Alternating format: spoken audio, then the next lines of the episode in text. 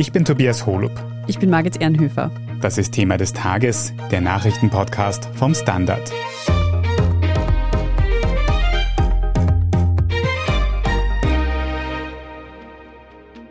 Ich übernehme diese Verantwortung, indem ich mich für das Amt des Bundespräsidenten als Kandidat der Freiheitlichen Partei Österreich bewerbe. Meine Kandidatur steht unter dem Motto, holen wir uns unser Österreich zurück. Walter Rosenkranz geht also für die FPÖ ins Rennen um die Bundespräsidentschaft. Darauf hat sich das blaue Präsidium nach langem Hin und Her geeinigt. Wir sprechen heute darüber, wieso sich die Freiheitlichen für den Volksanwalt Rosenkranz entschieden haben und warum in der Partei damit nicht alle glücklich sind. Wir nehmen außerdem die übrigen Kandidaten und ihre Chancen unter die Lupe.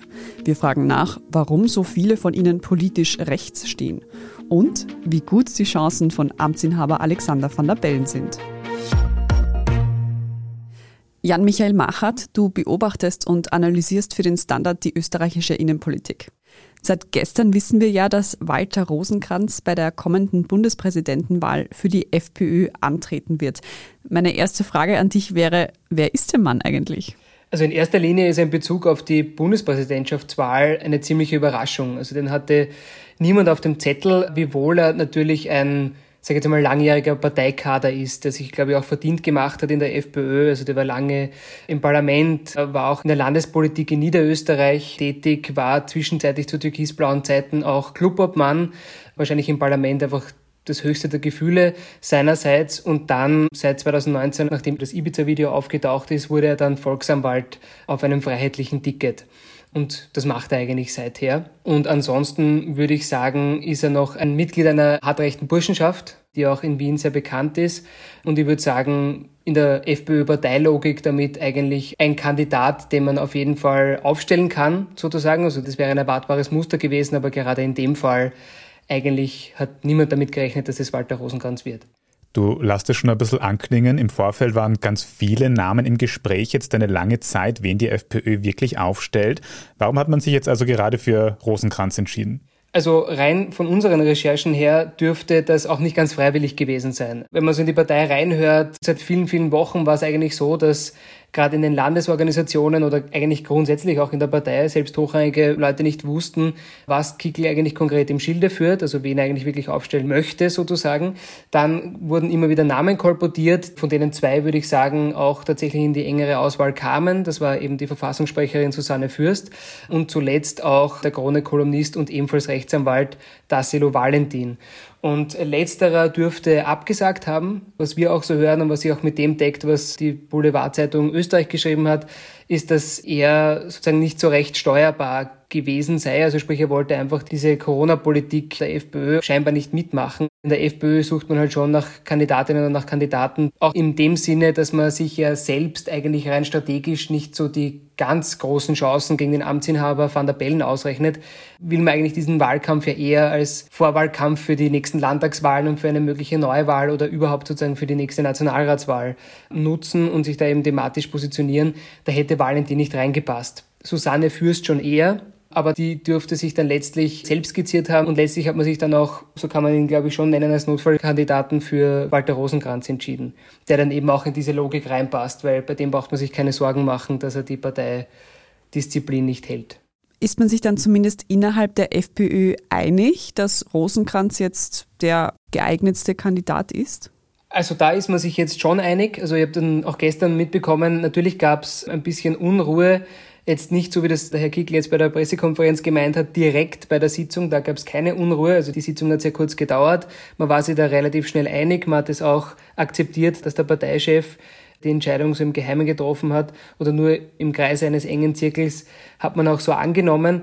Letztlich passt eben Walter Rosenkranz grundsätzlich ganz gut ins Bild. Also man möchte bürgerlicher erscheinen, aber gleichzeitig die eigenen Werte nicht abgeben. Also das heißt Burschenschafter und würde jetzt einmal sagen, trotzdem die rechten Positionen beziehungsweise auch die Positionen mitzutragen, was die Corona-Krise angeht oder die Maßnahmenkritik. Das hat ja Walter Rosenkranz jetzt auch schon bei der Pressekonferenz bewiesen, dass er das drauf hat. Ich habe bei diesen Demonstrationen, Kundgebungen, Veranstaltungen, Treffen, Spaziergängen, wie man es immer sieht, eines gesehen. Der Großteil dieser Menschen, die dort waren, das sind die Friedlichen in diesem Land, die einfach Grundrechte und Freiheitsrechte nicht tatenlos für sich, wenn man gesehen hat, wie sie auch mit ihren Kindern unterwegs waren, auch für die nächsten Generationen sicherstellen wollen. Also da wollte man auf Nummer sicher gehen und das passt auch. Also das sagen jetzt auch die Landesorganisationen, das ist in dem gesamten Entscheidungsprozess, der ja sehr lange gedauert hat, beziehungsweise teilweise nicht ganz klar war, warum er so lange gedauert hat, warum er so lange zugewartet hat, auch weil man eben gegen einen Amtsinhaber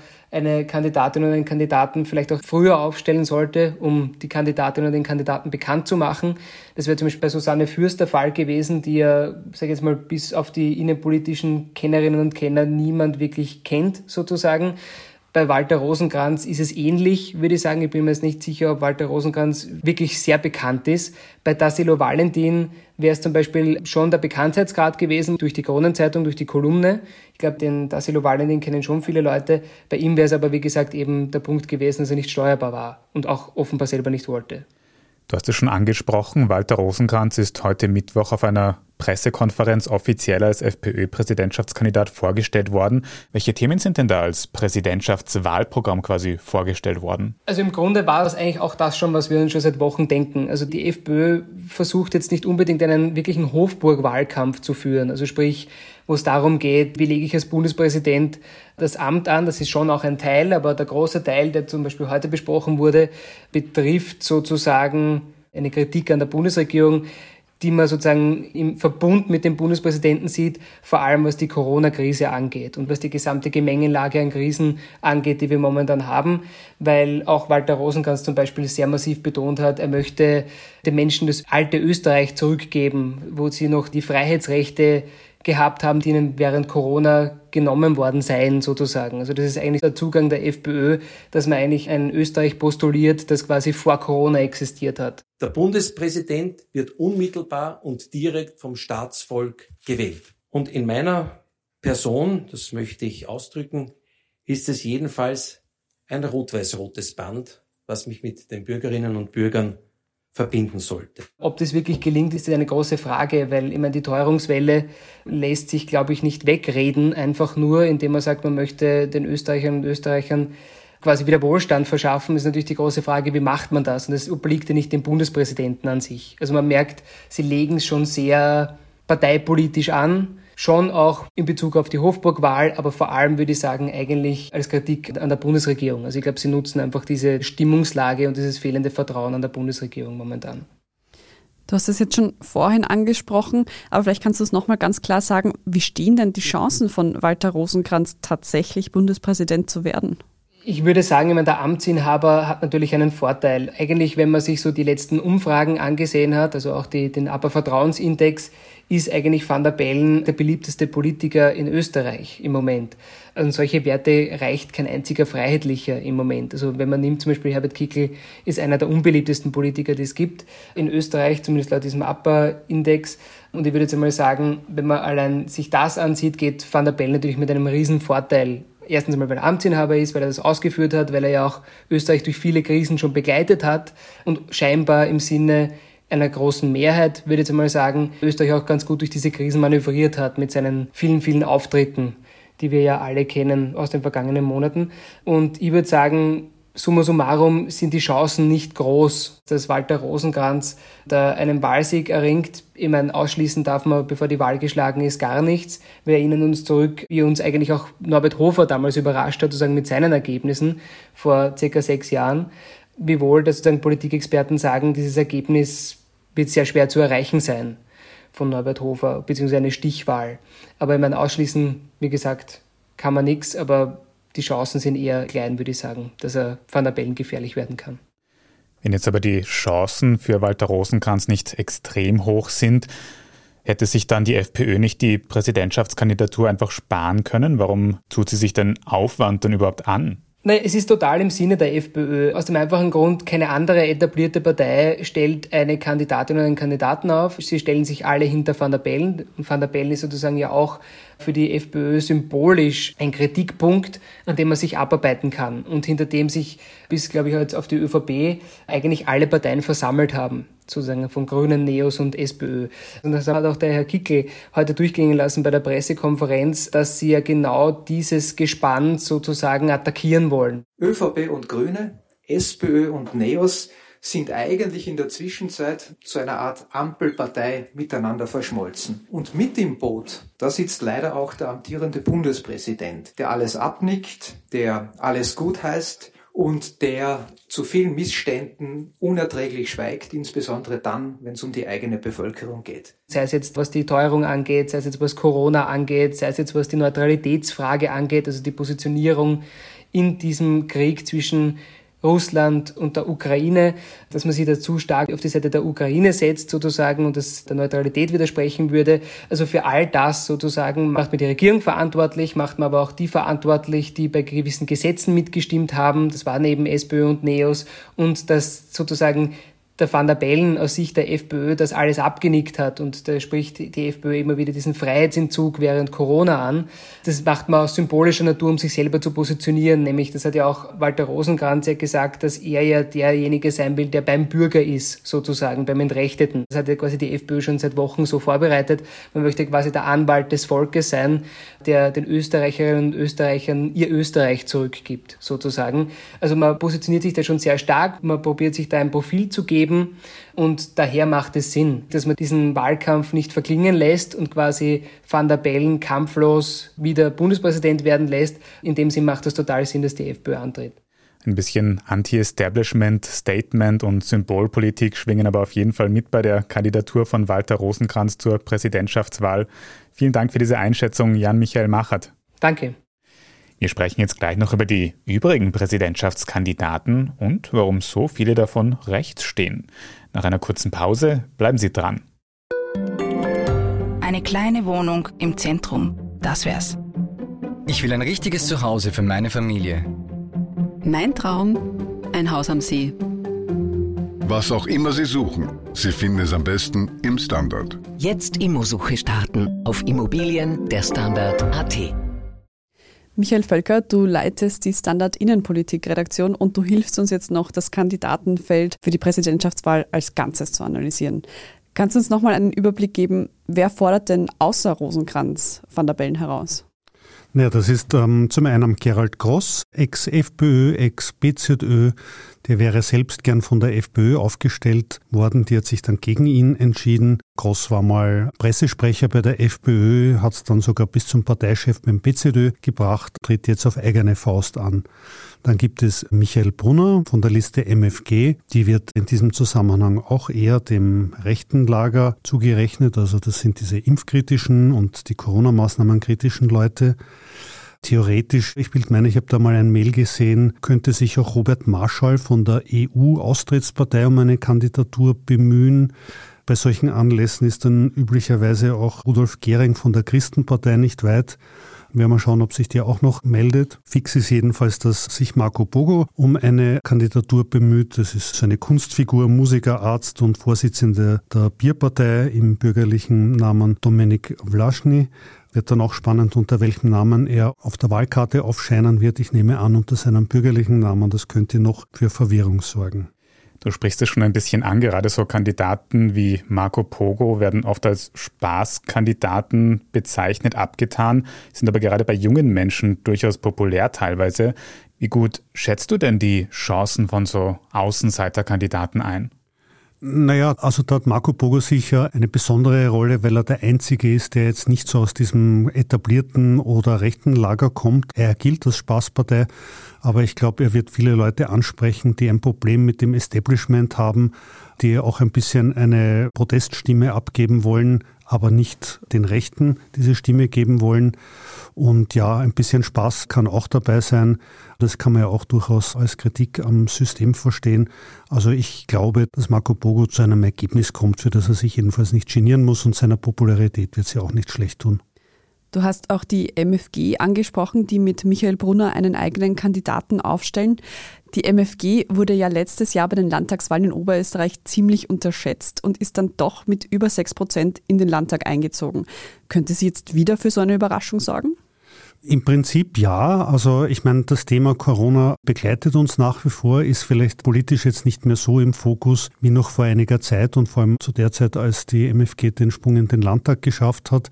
Aber die haben sich ja auch in anderen Bundesländern etabliert und haben so ein bisschen ein Netz aufgebaut. Also sie werden ja auch bei den kommenden Landtagswahlen antreten. Da werden ihnen eigentlich auch Chancen eingeräumt. Also ich glaube, die sind für eine Überraschung gut. Allerdings muss man das, glaube ich, in dem größeren Zusammenhang sehen, dass sie ja nicht die einzigen sind, die hier antreten.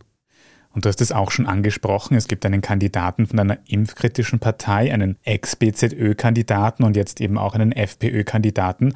Auffällig viele, die politisch teilweise weit rechts stehen, werden die sich nicht gegenseitig die Stimmen komplett wegnehmen, den Erfolg gegenseitig abgraben? Ja, das wird mit Sicherheit eintreten. Also diese drei Kandidaten sprechen ein sehr ähnliches Publikum an. Also das gilt für den FPÖ-Kandidaten, das gilt für Gerald Gross, der ja ganz klar auch aus diesem FPÖ-BZÖ-Umfeld kommt. Und das gilt auch für MFG, die auch dem rechten Lager zugeordnet werden und die ja in der Ablehnung der Corona-Maßnahmen da auch mit sehr seltsamen Verschwörungstheorien agieren. Das ist ein ganz eigenes Publikum. Im Prinzip würde nur einer dieser drei antreten, hätte er, glaube ich, gute Chancen auf ein sehr achtbares Ergebnis. Wenn alle drei antreten, glaube ich, werden sich die gegenseitig die Stimmen wegnehmen und wird das Ergebnis jedes Einzelnen dann überschaubar bleiben. Wie würdest du das denn einordnen, dass so viele Kandidaten aus dem rechten Lager antreten? Naja, ich glaube, das zeigt auch ein bisschen das Bedürfnis des rechten Lagers, um das es in letzter Zeit recht still geworden ist, hier wieder mehr an die Öffentlichkeit zu treten, mehr wahrgenommen und mehr ernst genommen zu werden die wollen stärker in der Politik vertreten sein. Und letztendlich, wenn drei Kandidaten aus einem ähnlichen politischen Spektrum hier antreten, wird es zwar auf der einen Seite dazu führen, dass sich die gegenseitig ein wenig kannibalisieren. Auf der anderen Seite kann das aber auch dazu führen, dass das rechte Lager als solches insgesamt stärker mobilisiert wird und das könnte dann zukünftig natürlich auch Auswirkungen haben. Und gerade die FPÖ sieht, glaube ich, die Kandidatur von Walter Rosenkranz ja auch ein bisschen so als Testlauf und als quasi Generalmobilmachung für kommende Wahlen, um da schon ein bisschen in die Gänge zu kommen. Im bisherigen, unter Anführungszeichen, Vorwahlkampf, in der Zeit, wo eben die Kandidaten aufgestellt wurden, hat man ohnehin oft gelesen, dass Alexander van der Bellen als absoluter Favorit gilt in dieser Wahl.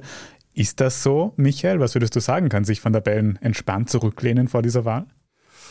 Das große Problem von Alexander van der Bellen wird die Mobilisierung sein. Van der Bellen ist der amtierende Bundespräsident, das ist ganz klar ein Bonus. Er hat super Werte, er ist recht beliebt, aber er gilt auch als Vertreter mittlerweile des Establishments.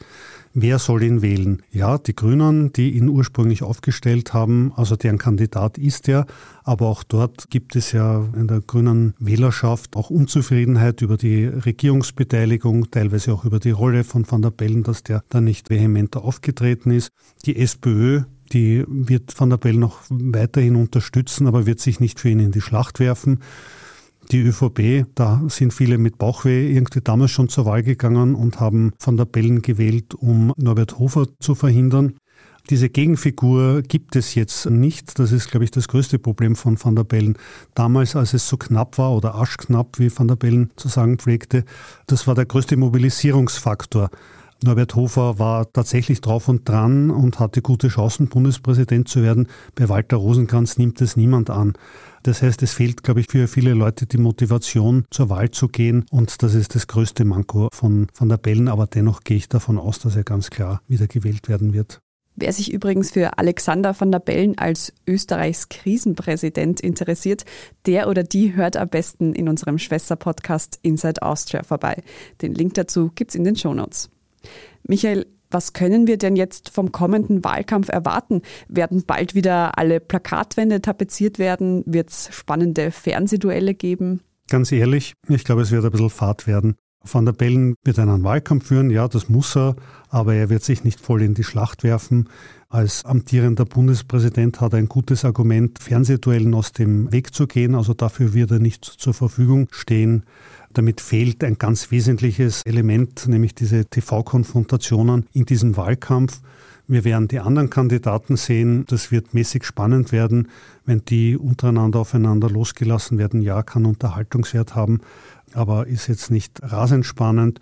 Und das große Geld wird auch nicht unterwegs sein. Also ich nehme an, dass die FPÖ ein bisschen etwas investieren wird. Also die werden natürlich Plakate machen und werden auch sonst versuchen, sehr präsent zu sein. Wie gesagt, um auch ein bisschen schon für einen darauffolgenden Wahlkampf zu üben. Van der Bellen wird jetzt nicht das große Geld ausgeben. Also ich glaube, der Wahlkampf wird zu einem großen Teil über die Social-Media-Kanäle geführt werden und weniger über klassische Werbeformen wie Plakatwände oder Fernsehwerbung.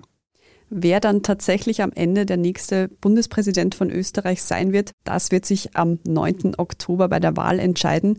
Vielen Dank für deine Einschätzung heute, Michael Völker. Danke sehr gerne. Wir sprechen jetzt gleich in unserer Meldungsübersicht noch über die neuen Fotos vom James Webb Teleskop. Wenn Ihnen diese Folge von Thema des Tages bisher gefallen hat, dann abonnieren Sie uns doch auf Ihrer liebsten Podcast-Plattform. Und wenn Sie schon dabei sind, dann lassen Sie uns gleich eine gute Bewertung da. Das hilft uns wirklich sehr. Jetzt aber dranbleiben, gleich gibt's die Meldungen. Tag, mein Name ist Oskar Bronner. Ich habe damals den Standard gegründet, damit man sich auf Basis unabhängiger Berichterstattung die eigene Meinung bilden kann. Guten Tag, mein Name ist Pony73 und ich poste beim Standard, weil ich genau das dort machen und meine Meinung auch sagen kann. Der Standard, der Haltung gewidmet. Und hier ist, was Sie heute sonst noch wissen müssen. Erstens, die US-Organisation NASA hat erste Weltraumfotos veröffentlicht, die von dem modernen James Webb-Teleskop aufgenommen wurden. Darüber sprechen wir jetzt mit David Rennert aus der Standard Wissenschaftsredaktion. Und bevor wir zu den Fotos kommen, erstmal die Frage, was hat es denn eigentlich mit diesem James Webb auf sich? Ja, die Aufregung um das James Webb-Teleskop kommt nicht von ungefähr. Es ist nämlich das größte und leistungsfähigste Weltraumteleskop der Menschheit alle kennen eigentlich das Hubble-Weltraumteleskop, das in den letzten 30 Jahren sehr viele fantastische Entdeckungen gemacht hat. Und jetzt gibt es mit Webb eben ein noch viel genaueres Auge im All. Anders als Hubble beobachtet James Webb im Infrarotbereich und kann sozusagen die Wärmestrahlung von astronomischen Objekten messen und dadurch kannst Dinge sehen, die sonst verborgen geblieben wären. Also zum Beispiel Sterne und Galaxien, die extrem weit weg sind und die in der Frühzeit des Universums entstanden sind. Oder auch Objekte, die sich hinter Wolken aus Staub und Gas verstecken und die nicht sichtbar wären. Jetzt der schwierige Teil. Wir reden in einem Podcast über Fotos.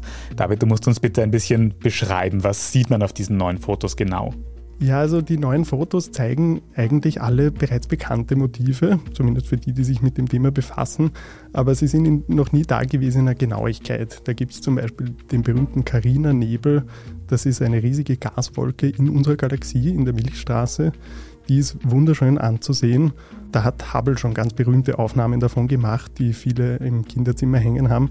Aber Webb enthüllt da jetzt nochmal ganz neue Details und Strukturen, die bisher unsichtbar geblieben sind. Da gibt es zum Beispiel ein Foto von fünf Galaxien, die sich gegenseitig anziehen, die gravitativ wechselwirken und sich verformen, wahrscheinlich irgendwann einmal miteinander zu einer verschmelzen werden. Und das sieht fast ein bisschen aus, als wenn sie tanzen.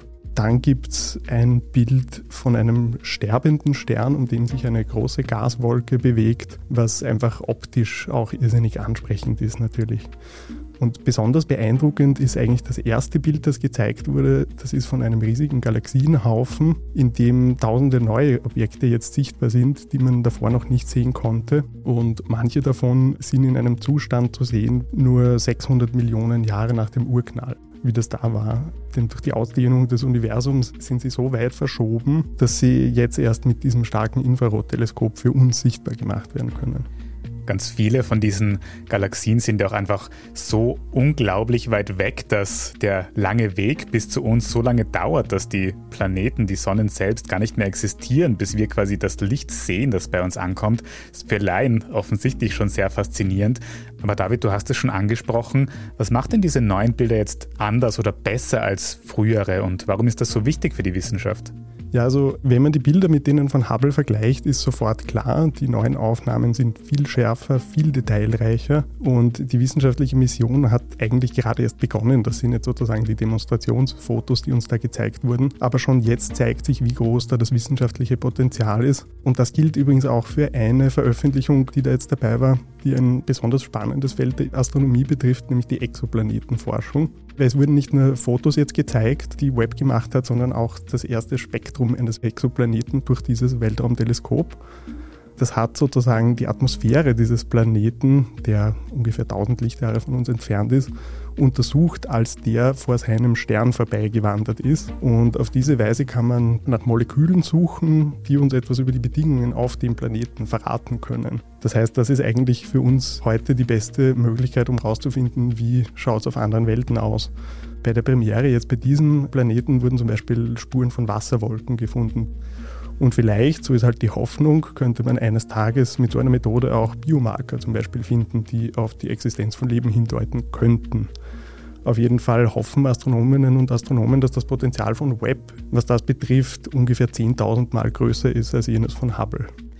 Wir dürfen also gespannt sein auf noch mehr wunderschöne Fotos und auch wichtige neue Erkenntnisse für die Wissenschaft. Sehen können Sie die Fotos natürlich auf derstandard.at. Vielen Dank für diese Einschätzung, David Rennert. Sehr gerne. Zweitens. Der Parlamentarische Untersuchungsausschuss zur mutmaßlichen Korruption in der ÖVP geht heute Mittwoch und morgen Donnerstag in die letzte Runde vor der Sommerpause. Heute Vormittag wurde Nationalratspräsident Wolfgang Sobotka von der ÖVP befragt. Sobotka führt auch den Vorsitz im U-Ausschuss. Darauf hat er trotz massiver Kritik aller anderen Parteien bestanden. Thema der heutigen Befragung waren vor allem Personalentscheidungen während Sobotkas Zeit als Innenminister.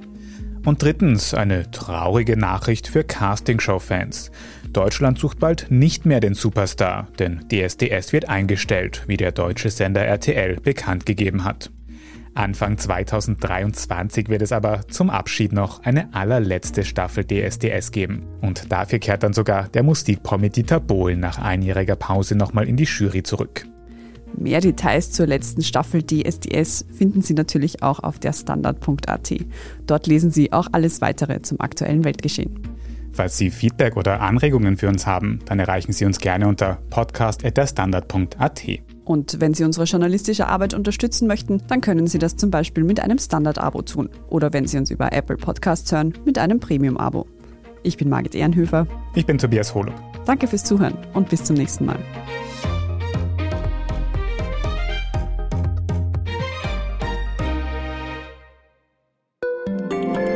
Job mit mehr Verantwortung wäre super. Ich will eine bessere Work-Life-Balance. Es muss ganz einfach Spaß machen. Welchen Weg Sie auch einschlagen möchten. Er beginnt bei den Stellenanzeigen im Standard. Jetzt Jobsuche starten auf Jobs der Standard.at.